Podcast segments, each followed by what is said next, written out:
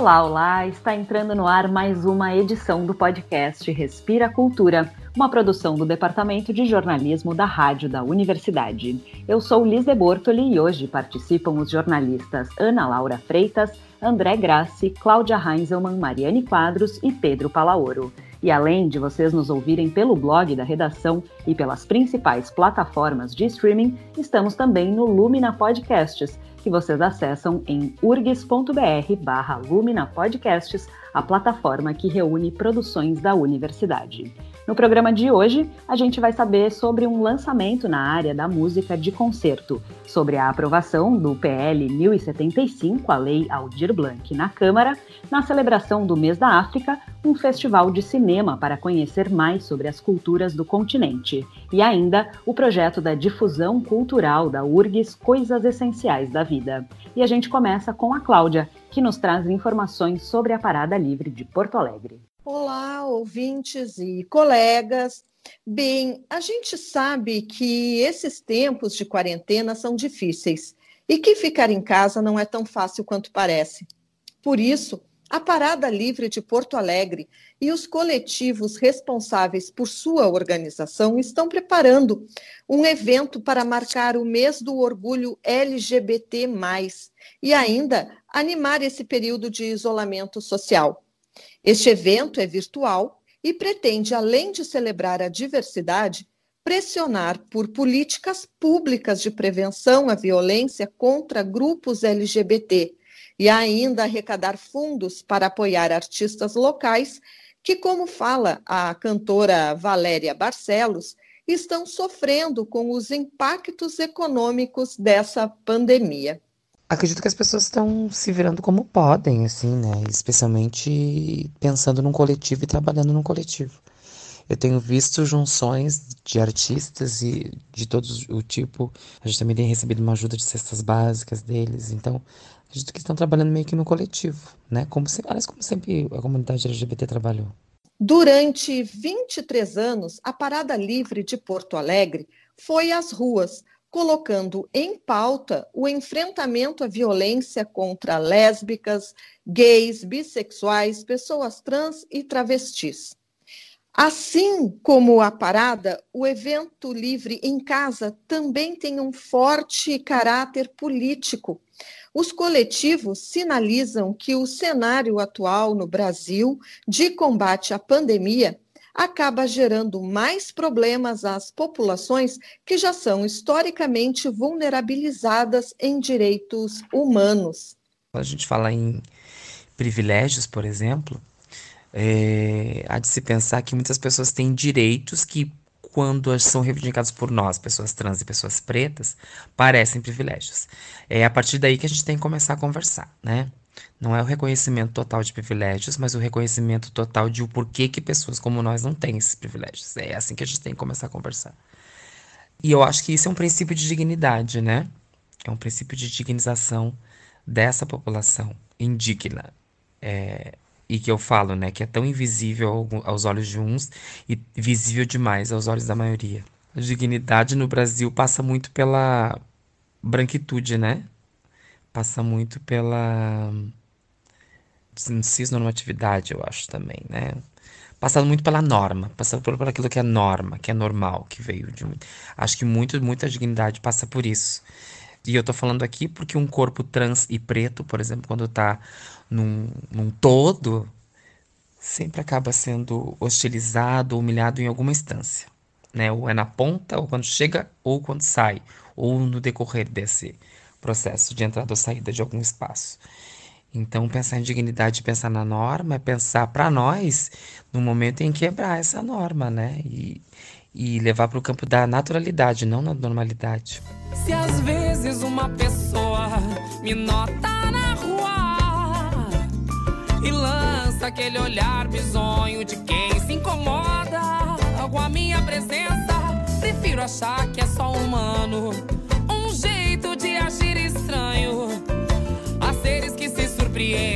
com o espontâneo. A Parada Livre em Casa ocorre dia 31 de maio, a partir das 8 e meia da noite, e vai contar com mais de 20 atrações. E durante toda a programação será divulgada uma campanha de financiamento coletivo na plataforma Apoia-se para receber doações que serão distribuídas para os artistas que participam das lives.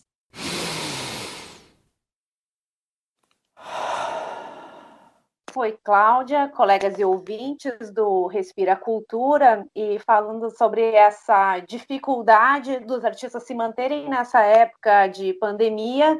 Nesta semana, pelo menos, recebemos uma boa notícia. Nós havíamos falado já sobre a mobilização dos artistas para a aprovação do projeto de lei 1075, que garante um auxílio emergencial para a classe durante a pandemia pois a mobilização deu certo e o projeto já foi aprovado pela Câmara dos Deputados. Agora vai para a votação no Senado e a expectativa é que a votação ocorra na primeira semana de junho. Além da ajuda para os artistas, o projeto prevê um auxílio mensal para espaços artísticos e pequenas empresas culturais que tiveram que interromper suas atividades neste período. A lei está sendo chamada de Aldir Blanc em homenagem ao artista vitimado pela Covid-19.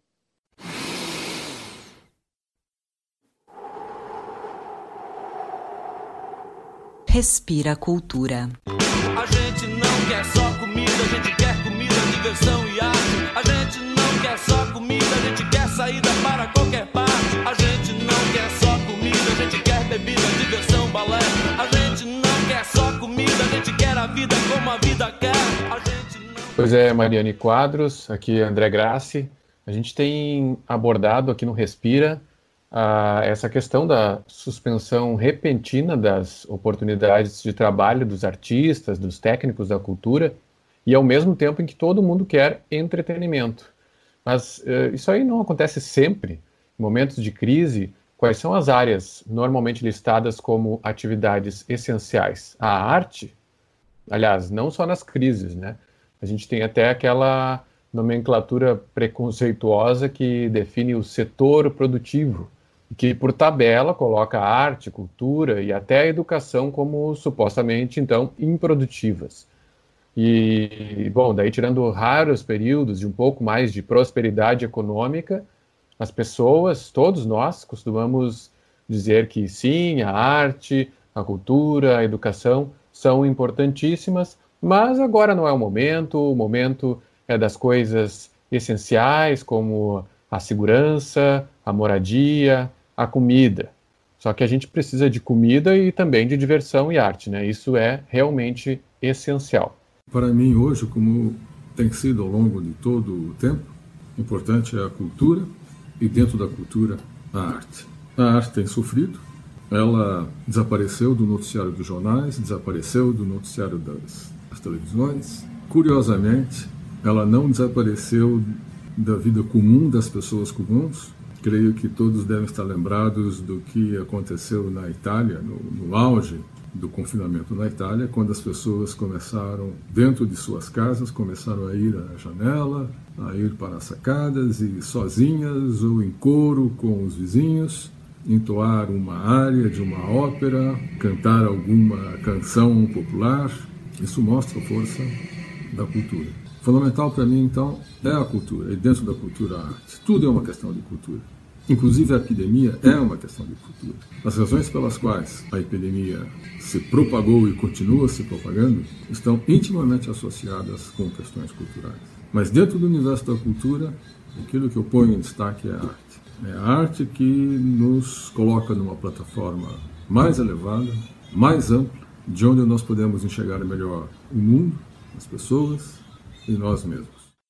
Esse é um trechinho do depoimento do professor José Teixeira Coelho Neto, na sua nova participação no projeto Coisas Essenciais da Vida, do Departamento de Difusão Cultural da URGS. Esse projeto que é lá de 2002 e que fazia sempre essa pergunta para os convidados: o que é essencial para você? E também pedia colaborações das pessoas que se interessassem em participar. Depois isso virou, inclusive, intervenções visuais do artista Leandro Celister, que foram espalhadas pela URGS. Quem quiser participar agora, nesta nova edição, pode mandar textos, imagens ou vídeos curtos, buscando por Difusão Cultural URGS no YouTube, no Facebook, no Instagram. Os depoimentos estão sendo publicados nas próprias redes sociais.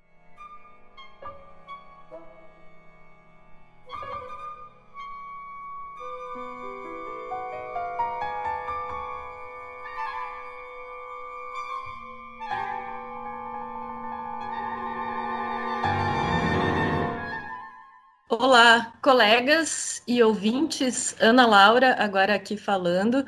É, como o projeto da difusão cultural da URGS, que o André trouxe aqui para o nosso podcast, é, que propõe né, a, que a cultura, a arte sejam também esse espaço de reflexão sobre o que somos e sobre o que também queremos construir, né, uh, nesse mundo pós-Covid-19. Pois eu trago aqui é um pouco um convite para que a gente faça esse caminho também através da música clássica brasileira. A gente ainda conhece muito pouco o trabalho dos nossos compositores, músicos e orquestras. Em geral, não vai muito além de Vila Lobos, que é admirado no mundo todo que bom que seja assim, mas enfim, está longe de ser o nosso único compositor. Pensando em difundir a música clássica brasileira, fazer registros de qualidade dessa música e também editar as partituras, que é um problema que muitas vezes as orquestras têm, né, não tocam essa música porque as partituras não estão editadas. Então surgiu no final de 2018 o projeto Brasil em Concerto, é uma parceria do Ministério das Relações Exteriores com algumas das principais orquestras brasileiras e o selo Naxos, que tem uma extensa rede de distribuição internacional. A ideia inicial era lançar em cinco anos 30 CDs com 100 obras sinfônicas de compositores brasileiros. Com a pandemia, deve haver atrasos aí nesse prazo. Eu lembro que quando eu vi essa notícia, eu achei que era o tipo de coisa que nunca ia sair do papel, porque é bom demais para ser verdade. Mas, desde então, para minha feliz surpresa, foram lançados quatro discos, o mais recente deles no meio da pandemia, em evento realizado pelo YouTube. É um CD da Filarmônica de Minas Gerais, o segundo da orquestra dentro desse projeto. O anterior era dedicado à obra do compositor cearense Alberto Nepomuceno, um disco lindo, aliás. Agora, sob a regência do seu maestro titular Fábio Mequete, a Filarmônica registrou obras do compositor paulista Almeida Prado. Almeida Prado, que é um dos grandes nomes da música de concerto brasileira, pode-se dizer contemporânea, ele faleceu em 2010 e no próximo mês de novembro, inclusive, completa-se uma década da sua morte. O disco foca na produção de Almeida Prado para piano e orquestra e tem como solista convidada Sônia Rubinski. A pianista brasileira tem uma trajetória bem expressiva, está radicada em Paris e teve uma relação bastante próxima com o compositor. Ela é natural de Campinas, onde ele dava aulas na universidade, na Unicamp.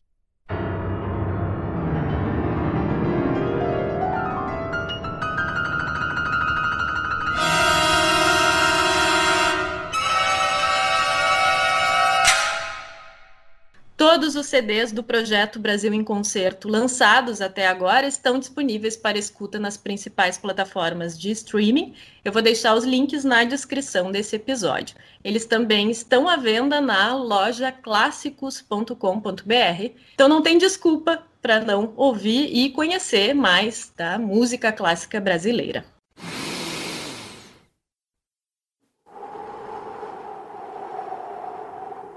Respira Cultura. Olá, pessoal e ouvintes, colegas e ouvintes. Hoje eu trago também uma iniciativa que nos surpreende bastante, assim como a iniciativa que a Ana Laura nos trouxe agora. Hoje eu falo especificamente sobre cinema e mais uh, notadamente sobre cinema africano. Uh, no mês de maio, anualmente, se comemora o mês da África. Um mês de celebrações que gira em torno do Dia da África, né? Que acontece no dia 25 de maio. Para celebrar essa data, geralmente se promovem exposições e mostras culturais pelo Brasil e pelo mundo. Uma das iniciativas nessa linha que chama atenção nesse período de isolamento social é o Cine África, um cineclube de Salvador, na Bahia, vinculado diretamente à mostra de cinemas africanos que ocorre anualmente em várias cidades do Brasil, inclusive em Porto Alegre. Ano passado teve edição na Cinemateca Capitólio, por exemplo. E esse ano, o Cine África foi para a internet, onde pode ser acessado por gente de todos os lugares gratuitamente através de inscrição. Eu conversei com a Ana Camila Esteves, que é curadora e pesquisadora do Cine África, ela me contou que surpreendeu muito positivamente os organizadores a quantidade de público interessado nos debates e na exibição dos filmes na edição do Cineclube pela internet. Ela nos ajuda a entender isso quando compara que em uma exibição era possível juntar cerca de 80 pessoas dentro de uma sala de cinema. E hoje, mais de duas mil pessoas estão cadastradas para acompanhar o Cine África toda semana. Embora ver filmes no cinema seja maravilhoso, um tela grande, todos os equipamentos de som, ela admite que parece que as vantagens superaram as desvantagens nesse momento. E desse modo, tanto o Cineclube como a Mostra de Cinemas Africanos sobem alguns níveis na missão de promover o cinema africano Brasil afora. O impacto da iniciativa se torna bem mais abrangente, segundo ela mesma. A cada sessão são convidados especialistas sobre os filmes apresentados para conversarem com o público. Ana Camila nos conta um pouco do que o Cineclube está exibindo nesta edição. A programação do Cine África, dessa primeira, desse primeiro momento, nessa primeira temporada que a gente está propondo, é, ela tem nove filmes. A gente faz exibição de três filmes por mês. E a gente já exibiu dois, o Mossani da Safify, o Mola D do Usmani Sambem. E agora no sábado a gente vai ter a discussão sobre o terceiro filme, que é o Sambizanga, da Saramal Dorro. Em junho a gente vai ter o, o Incheba, que é da África do Sul, o Lionheart, que é da Nigéria, e o Yellen, que é do Mali. E em julho a gente vai ter o Felicité, que é uma produção senegalesa, mas que se passa na República Democrática do Congo. A gente vai ter o Tchedo, do Senegal, e o Eremacono, da Mauritânia a gente resolveu fazer uma, um passeio, digamos assim, por diversos países é, e também por diversos tipos de cinema, né? Diversas formas de se fazer filmes. Então, é, a gente vai ter uma programação ainda muito diversa. A gente começou um pouco ali com os clássicos, agora a gente vai entrar um pouco mais nos filmes mais contemporâneos, daí a gente volta para os clássicos, a gente faz esse passeio, que realmente é uma imersão, né? É um convite à imersão nos cinemas africanos. O Cine África, segundo a Ana Camila, deve seguir ao longo de meses com novas sessões a serem anunciadas. Vale frisar que todos os filmes do Cine África têm legendas em português. Isso, inclusive, é uma questão muito importante do Cineclube que busca dar o máximo de acessibilidade do conteúdo ao público nacional. Ana Camila me comentou que, em função disso, nessa edição do Cineclube, não houve a possibilidade dos realizadores dos filmes serem convidados em função da língua pois seria necessário um aparato de tradução indisponível nesse momento. Para acessar o Cineclube, basta entrar lá na página da Mostra de Cinemas Africanos no Facebook, onde é possível encontrar o formulário de inscrição por onde se recebe o link de exibição dos filmes.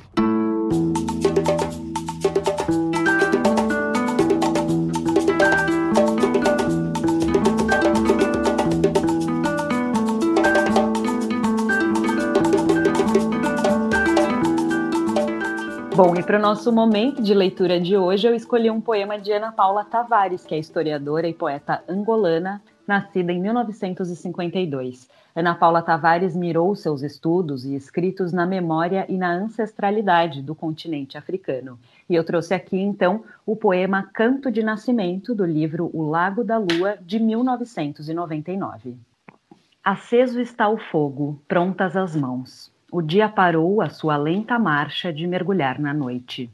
As mãos criam na água uma pele nova, panos brancos, uma panela a ferver, mais a faca de cortar.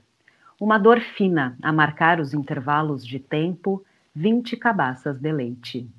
Que o vento trabalha a manteiga, a lua pousada na pedra de afiar, uma mulher oferece à noite o silêncio aberto de um grito, sem som nem gesto, apenas o silêncio aberto, assim ao grito, solto ao intervalo das lágrimas. As velhas desfiam uma lenta memória que acende a noite de palavras, depois aquecem as mãos de semear fogueiras. Uma mulher arde no fogo de uma dor fria, igual a todas as dores, maior que todas as dores. Esta mulher arde no meio da noite perdida, colhendo o rio enquanto as crianças dormem seus pequenos sonhos de leite.